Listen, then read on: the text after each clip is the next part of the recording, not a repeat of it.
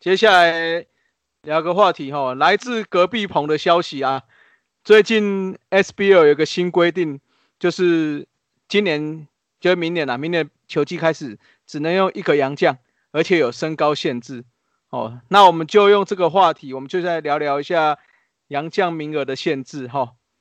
那我先来说说洋将名额限制，目前是我们中职各队是可以有四位洋将。那三位登陆一军，同时间可以有两位上场。那说说看日本的哈，日本的话，洋将支配下选手是没有洋将登陆的名额限制，也就是说你可以登陆二十个、三十个都没问题。哦，只是说在一军出场的只能登陆四位，那投手、野手各至少要有一位。哦，也就是四位里面就是不能是全部投手或全部野手。那另外就是接下来韩国的部分的话，在二零一四年实行的办法，它是登录三个，同时上场两个。哦，那有点像我们。那另外登录名单投打至少要一个，那跟我们比较不一样，我们是没有限制。那今年的话，因为他们要有有点变化了，所以。改一下规则，他们维持是登录三个名额，但是同时间上场的可以全部都上哦。但是为了他们要避免掉压缩到本土球员的空间，所以身上一军的登录名单上面的初赛名单，就是登录名单跟初赛名单就分别变成二十八人跟二十六人哦，就是登录可以登录到二十八个。那觉得好像六个。好像很久没有看到那个手背的哦，呃对，然后然后手背手，然后同时有两个以上的人，呃的的洋将在场上过了，很久没有。是啊是啊，所以我我就说，其实我觉得我们中职是可以参考目前韩职的做法，就是让一些洋炮进来嘛，对不对？反正也刺激一下我们现在的本土投手群，那我们我们观众也可以看到一些不同的看点啊。对，如果来一个像以前一样。来个两只洋炮啊，配对对对，那或者是两个洋炮配本土的第四棒这样子哦。那其实其实我大部分的会反对的人就是说啊，会影响到什么什么本土的空间呐。其实就像我觉得就像韩国一样嘛，就增加登录人数，对登录名单、出赛名单增加了。那我觉得你既然都职业选手了，其实。你就不要怕去跟外籍球员竞争，你就是要比他强嘛。我觉得这样整体实力才会提升啊，对不对？嗯。不是，但但我觉得是说，我觉得像刚讲那个，像隔壁棚那个 SBL 限身高这个事情，我觉得我，但我觉得我以前我觉得是这个事情蛮蠢的，因为我觉得篮球本来就是一种追求高度跟速度的运动嘛，哈。那你限你要。让人家找杨将，然后又限人家身高，好像是两个是怕打不过，然后太高，然后就不让你玩。那我觉得这样子是怪怪的人，就是我觉得，就像刚光头讲，就是说你竟然是职业等级的，就是说你的竞争，你面对的竞争，这个都是一定会存在的，而且而且可能每就是每一年每一年都会更强大的竞争。我觉得这个是怪怪的哈。是啊，都。我插播一下哦，我我上礼拜啊，我去喝一个朋友的喜酒的时候，我巧遇到一个很高的人，后来认出来他是那个以前那个就是有打仆员啊，然后有打中华队那个 Davis 啊，戴维斯啊，对啊，他应该是什么新台湾人嘛，戴戴维斯的嘛，哦，他哦，他真的是很高诶，两百零三公分吧，好像，嗯。有啦，我有看到你传出来的照片呢。那天好像风还蛮大的哦，你头发好乱哦。你看人家那个，你看人家 Q 那个头发多整齐呀。哎呀，跟跟我一样光嘛，嘿，当然整齐。讲到那个戈壁棚 SBL 阳江县制哦，其实我很早很早很早，不知道几几年前就已经跟朋友聊到了哦。闲聊了哈，我个人的想法了哈，台湾职业运动的操作模式好像都是为了平衡各队实力哈，或是财力，或是 cost down，然后而限制了很多有财力的球队或是有创意的球队去行销或球员的补强。啊，我那时候是跟球员，这个跟那个朋友讨论到说，哎，为什么都是往下限制啊？都是往往下限制什么身高啊、薪资上限什么的。我那时候有有有聊到说，为什么不往上限制啊？就是说，为什么不规定每队一定要有一个 NBA 等级的球员哦，或者是说 NCAA 一级球队，或是发展联盟、发展联盟网然后啊，但没有在 NBA 发光发热的球员。而且我觉得还要签复数约哦。我觉得不是那种什么一个月两个月打工就好了，是因为是因为请不起，还是说因为怕太强啊，去去猎杀台湾球员？我是觉得像类似像往上提升哈，把天花板跟地板顶高的这种限制，而不是都是那种传统式的哈，压低身高、压低薪资上限，然后或者是集体选秀哈、集体挑洋将的方式来进行这样。你看，好像你说你看，好像找太高的进来，所以这样子，然后这样是怕本土球员就守不住吗？还是？怕比赛变不好看，就是我觉得还好吧，因为我觉得你看，而且我觉得不是高就一定好用吧，哦，你像像我我记得像你看像 NBA 里面你说那种好像比较高的两百一十五、两百二以上的也是有嘛，对，可是就一定是主力吗？也不一定啊，那也是基本上都坐板凳啊。嗯，像像之前那个不是有请那个 OJ Mayo 那种 NBA 等级的，啊，虽然说他他的技术水平可能已经不到 NBA 等级了。啊，不过那球赛看起来也是好看的哈，行云流水很流畅这样子。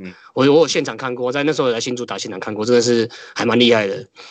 那我是对这个篮球相关的哦，细部的规定不太熟了啊，只是单纯希望球员变强啊，球赛好看这样子啦。啊，每次有主场的赛事哦，排来这边打哦，我就进场去支持啊，用实际行动来支持他们这样子。嗯，好，说聊完那个。杨将名额限制就不能不提一下，当年我们新农牛队推出的本土化政策啦。哦，新农八壮士 来聊一下当初的惨惨惨。对，当年新农就不知道哪根筋不对了哈，突然说，哎，林北今年全不使用洋将，哎，要用本土化来打完整整季啦。嘿，那那个时候又没有二军嘛，所以选手人数就是。目前一军的这些大概就是二十几到三十位这样子，那重点是哦，投手一共就是八个人，也就是说要八个人撑完全季，吃完所有的局数哈。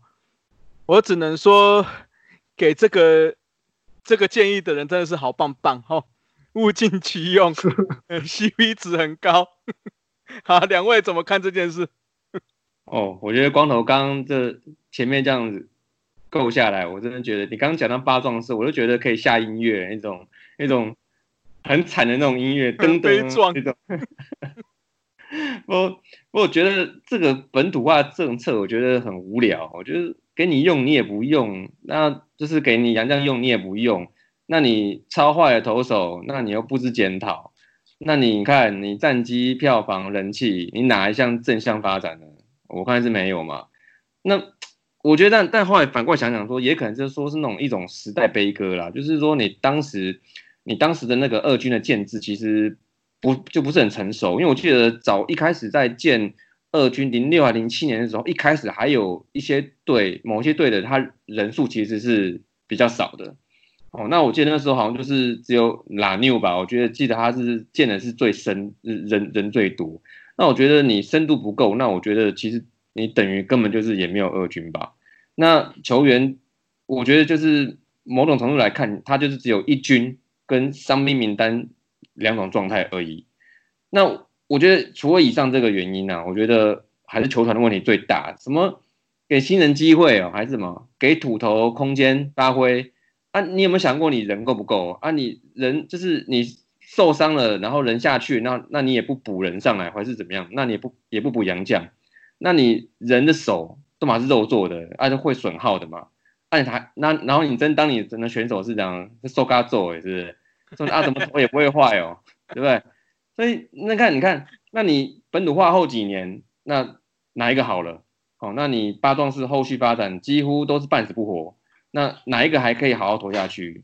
我我我我之前没想不到，你看像比如说像蔡喵、蔡明进吗？那其实其实我后来再再想了一下，他。他是在本土化第一年的时候，他就动 TJ 去的。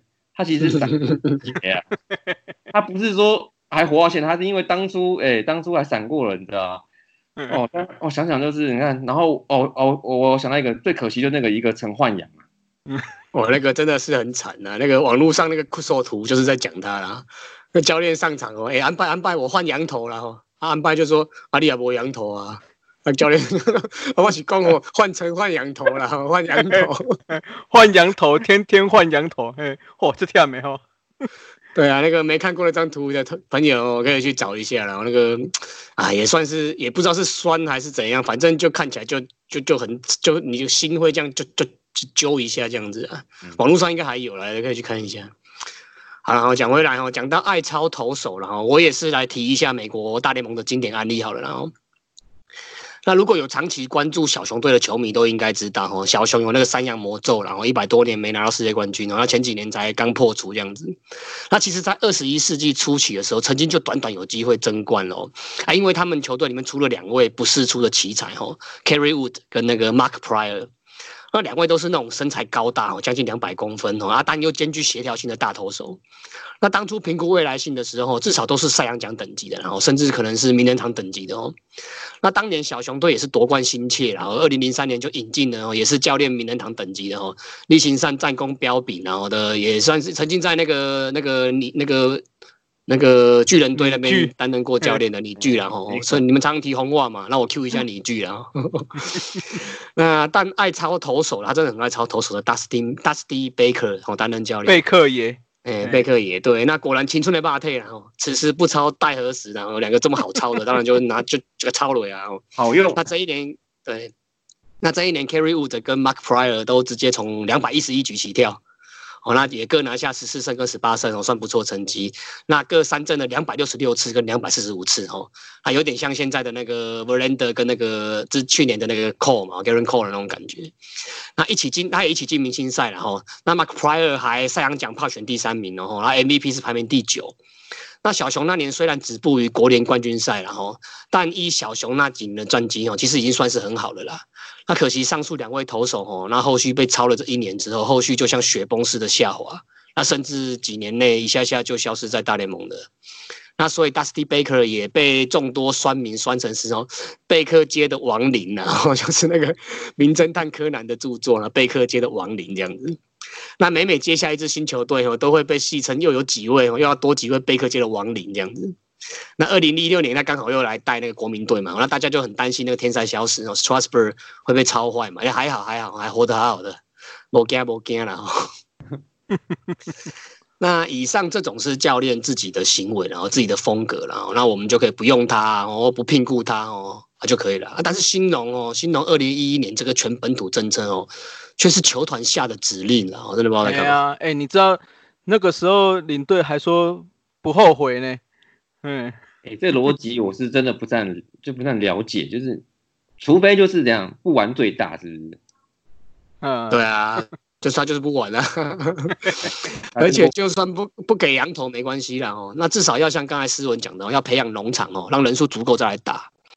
那没想到伤兵一堆到只剩下八个投手轮流吃局数，那美其名叫做全本土政策了，啊，其实根本就是无心经营这个事业嘛，哦，啊，cost down 哦，cost down 到了极致这样子，这也是独步全球了哦，我觉得这根本不是职业层级的那种经营方式，嗯，对啊，那最后最后也就就是没错啊，就是他们有要经营啊，所以最后在二零一三年哦，对啊，就易主给那个。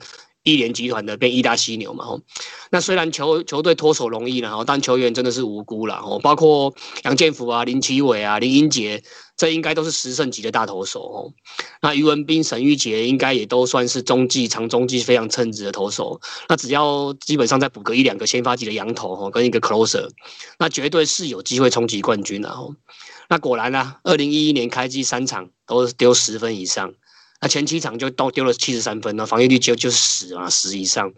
那三到七月胜率都不到四成，那七月还九连败，那季末八连败作收，那年度七十二败写入中职单季最多败的哦历史这样子。然后二零一二年还大言不惭的继续玩哦哦，那就继续啦哦，开季六连败，然后加上上一季的八连败，总共是跨季十四连败。那季中又遇到十四连不胜，那当单日的双重赛哦，double header 狂失二十五分哦，啊不不不管怎样了，反正什么怪记录都有了哦。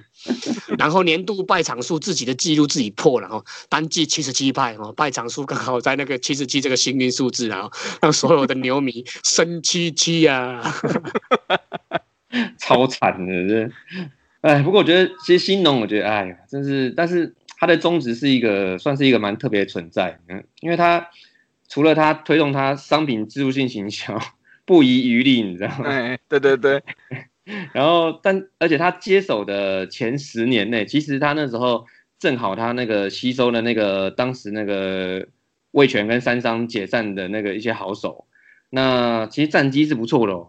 而且他事实上呢，你看结果论来讲，他冠军他也拿过了啊。那当初然后那些那些，然后阿甘、蔡东南签约金也敢给破纪录，林奕泉，嗯，对吧？林奕泉嘛也敢给，而且他球星他也也养了出来。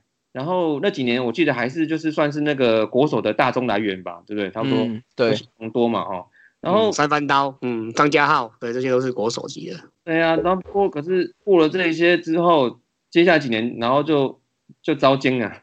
对，然后八壮士嘛，哦，这个是一个刚刚讲的，然后还有是那个什么贱卖那个张泰山的事情啊，那个明码标价七百万来起标这样子，哦，我觉得，呃，我我觉得这些啦，那就再再都伤害当，我觉得就是牛迷的心了哦，就是那最后这几年你看，就是球队战绩，哎，也别说了，那刚刚刚刚提了惨惨惨，然后可是球员的那个表现，我看。也真也看，除了只能看神权的，也就就就剩他一个人而已了。那其他人来讲，看像因为疲劳啊或受伤啊，然后表现下滑的实在太多太多了。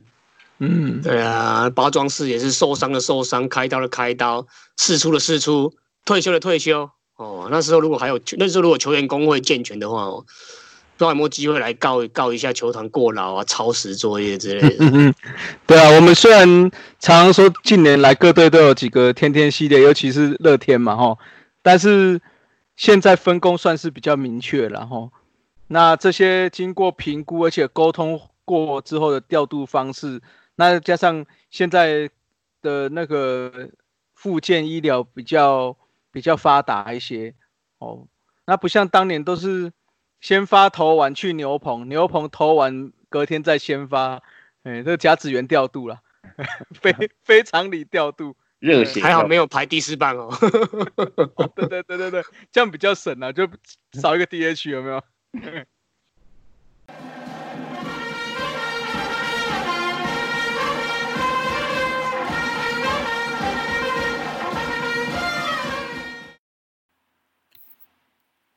啊，欢迎来到杨将五四三哦！这一集杨将五四三又是满满的大统一了哦。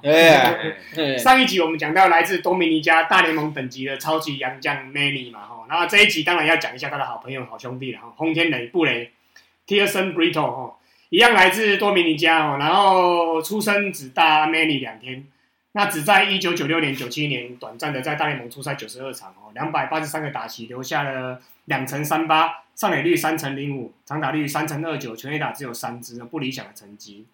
那后来到了韩国职棒打拼了六年，缴出了升打击率两成九二，上垒率三成六九，长打率四成九五，全垒打一百一十二支哦，整个是提升了一个档次。然后来到统一两年多一点哦，缴出了三成一六，上垒率三成九六，长打率六六成一一，全垒打六十六支，OPS 超过一哦，两年都拿下全垒打王跟打点王的可怕成绩。那除了球季赛的成绩，他在明星赛、全垒打大赛哦，还有一些经典的记录跟镜头，也是洋洋洒洒一堆可以讲的哈。那我先来招一下哈，我比较有印象的哦，先自己招供一下哦，不然待待以免待会被你们逼供了。有许多球迷应该都认同哦，二零零七年的狮雄总冠军赛应该是中职史上最具张力的总冠军赛啊。那其中有一个镜头就是哈，跟我老婆同一天生日的小莫，又来了又来了，有福好，我要打出一支超大号的全垒打，然后站在原地哦，双手高举目送球出去哦，那造成双方的球员情绪高涨，后来还被报复性的近身球招呼了几颗哦，那次还闹得蛮大的哦，连平常不动声色的峰哥都抓狂了，那整个系列赛七场双方都互互轰互呛互锤然后的精彩戏嘛，那其实这个动作哈。基本上其实是因为布雷跟刘福豪当初讲好说，谁打出全全垒打哦，谁就来一下 Major League Style 哦，就是大联盟的这种这种标准的这种全垒打器嘛。那所以那个小破打出这才才会打出全垒打之后做出这个动作，然后所以这个故事也是小故事也是蛮有趣的哦。那可以感受到布雷哦跟那曼尼都是属于这种 Many be Many 的这种老顽童行为啊。那好吧，那再来就是由我们的大统一哦，最爱大鸡鸡的光头，我来先聊一下 他心目中的布雷。来来来，好，那布雷哈一样跟我们大鸡鸡都一样守三垒了哈。那除了大家都知道布雷的外号叫做轰天雷嘛，那因为他个性好相处，大家都叫他布老爷哦，这个应该大家也都很熟悉。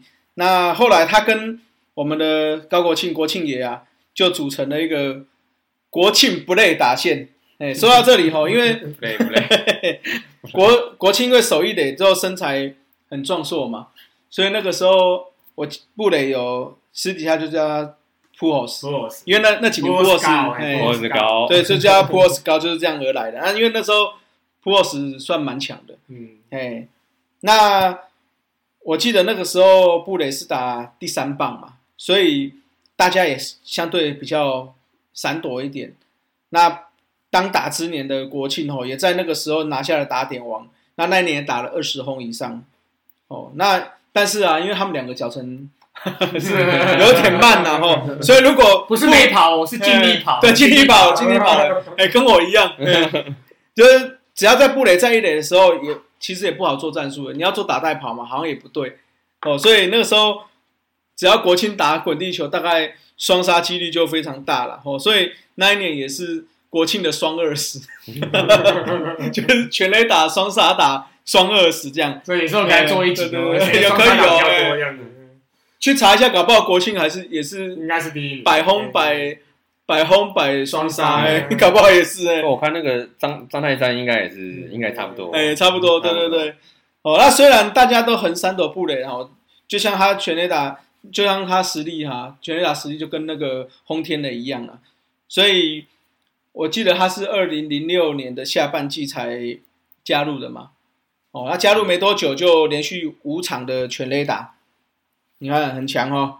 之后零七年就是他完整的球季，五月、六月连续两季，诶，连续两个月啦，连续两个月他都击出了七支全垒打，现在是还是中华职棒第一位哦。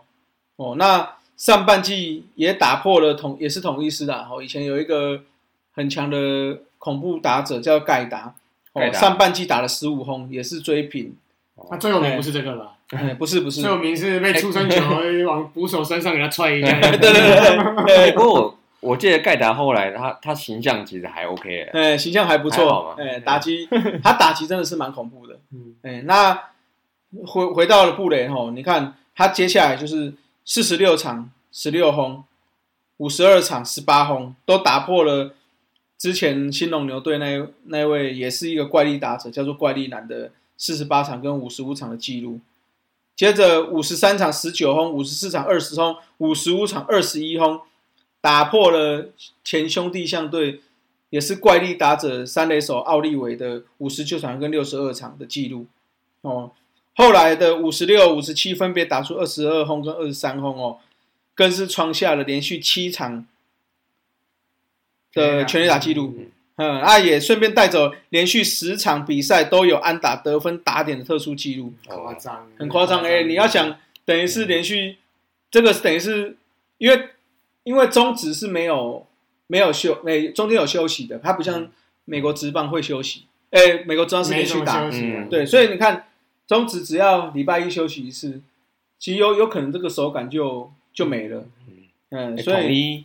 在那个在那几年，他又请到这种人，就跟之前我们讲罗伟的时候，他请到这种洋将，他战绩应该有了，应该当然是好了，当然厉害的吧？阵子还蛮强。对对啊，对啊。好，那再回到这个记录的这部分哦，他七月也打七轰，也就是说连续三个月都是打七轰哦，最后整年度就是三十三轰，一百零七分打点，所以单季的打击记录都被他破光了，然后所以是。人家说所谓用全雷打写日记就是这样子的哦。那二零零八年就是他来台湾的第三年哦，也就是他完整球季的第二年哦。没多久他就打了第队史的第一千支全垒打，之后再以一百六十二场七百二十七个打席完成最快五十轰哦。哦，那季末的时候打出了满贯炮，满贯炮三垒安打哦，所以你看他能够解锁的都解锁了，很猛哎。所以他这一年又打了二十四轰，一百零二分打点，他是等于是连续两年二十轰嘛，百打之后百打点。嗯，夸张，真的夸张。那二零零八年他已经三十六岁，但是他其实坦白说还是还是能打了，还可以打吧，当打之年还可以的。但是因为他远离家乡太久了，多明家其实很远，后来就离队了，所以其实那个时候在统一这边造成蛮多蛮大的轰动的。嗯，哎。那虽然他只打打了两年多，但是各项的记录都是名列前茅。总共他打了六十四支，哎，六十六支全垒打。你看啊，六十六支全垒打，等于是已经排到了第三了。前面也不过只有一个，以前我们介绍过的英侠，英大侠。嗯，之后还有一个是时报鹰的乔治，乔治，究极。哎，乔治，我们下次有空也来介绍一下。好，他也是蛮强的。嗯，那打点两百。三十四分也是只有输给几位哦，他排名第五，前面的是英侠三百八十九分，之后又是我大统一的林克，哎，两百八十分，哎，接下来又是乔治，你看两百四十六，其实乔治打的年份也没有到很多，差不多跟跟两三年，对对对，那再就是哦，这个这位那个我们社团有人在敲碗。希望可以介绍这一位德武，快了，德武，快了，快了，哎，大概一百集的时候会讲。那我相信他如果可以多打几年，这个搞不好他会这个都可以被他刷新掉了。嗯，那二零一二年的季中有媒体去访问陈伟英嘛？那个时候就有顺便去纽约，因为布雷后来就是都住在纽约附近。那布雷。在退休后就有陪家人，之后他就开了一个客运公司。哦，那因为因为他之前刚刚有讲，他的名字叫做他他要 n Prito 嘛，对不对？嗯，他要 Prito，他要 n Prito。对，那我们登录名就叫做布雷，所以他也是觉得这个名字很不错。哎，所以后来在他的客运公司也叫做 Pule Transportation 这样子。对，也也是做他的嗯。公司名称，这也蛮有趣的哈。嗯，其实光头你跟他同框过，你知道吗？哪有？什么时候？嗯，那个二零零八年颁奖典礼的时候，就布雷跟张泰山一起颁那个，是是是，一样是光头，最佳三垒手，整批整批都是光头，一起颁那个最佳最佳九人的游击跟三垒啊。然后后来就颁给那个大师兄了，这三个人同框真的还蛮好笑的。来，斯文大叔，在布雷在台湾的全盛期，应该就只有你还在当学生啊？上班上班上班，最黄金的岁月，青春的霸退，来讲一下布雷啊。其实，诶，大统一的其实 没什么太太多印象。我我开玩笑啦，不过因为其实布雷在就是在台湾在中职的成绩，的的确都呃留下很深刻的那个印象，所以很多球迷都还记得他。那其实我觉得。但因为我记得他的印象，我我对我记得一个哈，他跟很多外国人一样，他很喜欢嚼口香糖，好像是这样。因为他场上面脚，然后场下，然后也是啵啵啵啵啵的，不是槟榔哦，对，好像就上瘾了，你知道？然后那我，然后我记得就是就是在那个他们去颁奖，刚讲那个颁奖典礼，然后他上台那个领那个全打王的那个跟打点王的奖项的时候，他一样那边啵啵啵 就边跑边讲这样，我觉得这还这样这蛮好笑。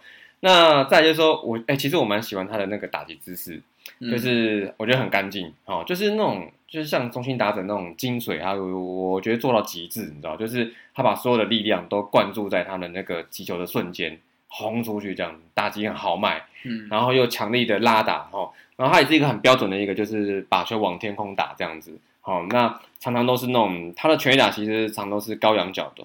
比较少都是平飞跑这样子哦，那再就是说，对于说现审跟裁判有时候就是会蛮难判断的哦，因为我记得他有被没收过全 A 打，就是还蛮关键的时候打出去，然后然后大家们等哦，然后结果哎界外就哇大家哇这个哇，大家都就是就大家都很难自信，你知道？所以那另外就是说，我记得他有参加过那个明明星赛的拳打大赛嘛，哈。我记得是有一个是我觉得蛮经典的哈，就是二零零八年那个时候的那个拳打大赛。哦，他哦，他前三轮我记得没错，他已经打了轰了十九块二十吧，十九轰。十九轰。嘿，然后然后那时候就很多人就是当当时就看就看好他有机会改写的那个呃，以前是有个记录是二十一轰左右，然后可是没想到他觉得不满足啊，他觉得这个太少了，他就一直打一直打一直打，然后时候一直打 一直打，然后还连七打数。就是就呃就呃就连七球都打，对连连然后打全垒打，超越那个时候我记得是林志正吧，我觉得他有一个是这样子，然后还有陈连红是连六红，他们这样就是连七次出棒都全垒打这样子，然后达到就有了，对达就有，然后最后那那一波就创下了连十二发，连十二次出棒都全垒打的这个这个记录，连连连三次碰到球都打，连十二次都打进去。对，其实我觉得拳打比赛其实有时候是这样哈，就是你要连续的，对，你要连续的把它蹦出去，其实也是一个我觉得蛮难的，就是那在然后，所以他那一年他的四轮总呃四轮总计他总共打了，我看呃他一轮就他打了二十七轰，这个打到可能观众可能都。不知道会不会觉得 哇，怎么还没打完这样子？然后外野哦，不过我觉得外野应该就开心了，就一直接一接一接一接。好，然后四轮下来，我那一年他打了四十六轰，哦，这是这那一年打了一一轮打了十二轰左右，对吧？那外野球迷很开心，一直接。所以然后最长距离我记得好像是差下四百八十英尺，这也是呃，而且你说以全垒打大赛的意义来看哦。呃，娱乐性跟实力，我觉得都完全展现了啊。然后那也树立他在这个拳打比赛的这个记录，这个算一个障碍了，布雷障碍。那时候不知道有没有人去测过那个弹力系那个恢复系数？那时候好像没有哎，那时候好像没有，那时候没有，那时候没有讨论这个事情。嗯。啊，来过台湾的杨将能跟洪天雷哦，布老爷稍微接近一点的，大概就只有曼尼而已了。那其他就是有一个也是统一，也是大统一的啦，卡斯提哈，一样是打过大联盟的，一样在台湾短暂停留过，一样有去日本打过球了哦。那卡斯提在台湾大概七十三场而已，轰出十三轰了，跟我们史诗级的布雷还是有一段差距差距啊。那这就是这一集的杨将五四三啊，一些新进的中职球迷如果对布雷没有印象的话，可以稍微去 YouTube 看一下哦。他前一阵子有跟王翰哦一起回娘家到台南球场，哎，那段影片倒是真的是还蛮感人的。那除了轰天雷布雷在场上的个人球技啊、团队意识啊、个性温和之类的，跟一般的远渡重来的杨将都不太一样了。我们知道杨将一般都比较大牌嘛，不太一样。那而且他跟场下跟本土球员打成一片嘛，哦，然后他讲话极具磁性啊，很诚恳的一个拉丁口音。那中职史上真的很少杨将可以跟他匹敌啊。那社团中，我相信应该有朋友或有其他印象，或者是亲临现场的体验，也可以在社团中跟大家分享。那另外，他的个人应援方式跟应援曲也是极具震撼力的。我在现场听到的，很难不随之起舞，跟着哼唱起来。那这集大叔也求五四三的晚安曲哦，特地就换成这一首应援曲啊。那待会就请大家耐心的把它听完了啊。OK，谢谢大家收听大叔野球五四三。也欢迎大家上 FB 搜寻“大叔野球五四三”，加入我们一起讨论台湾野球。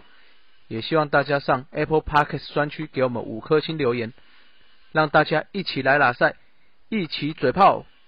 大家下次再见，拜拜。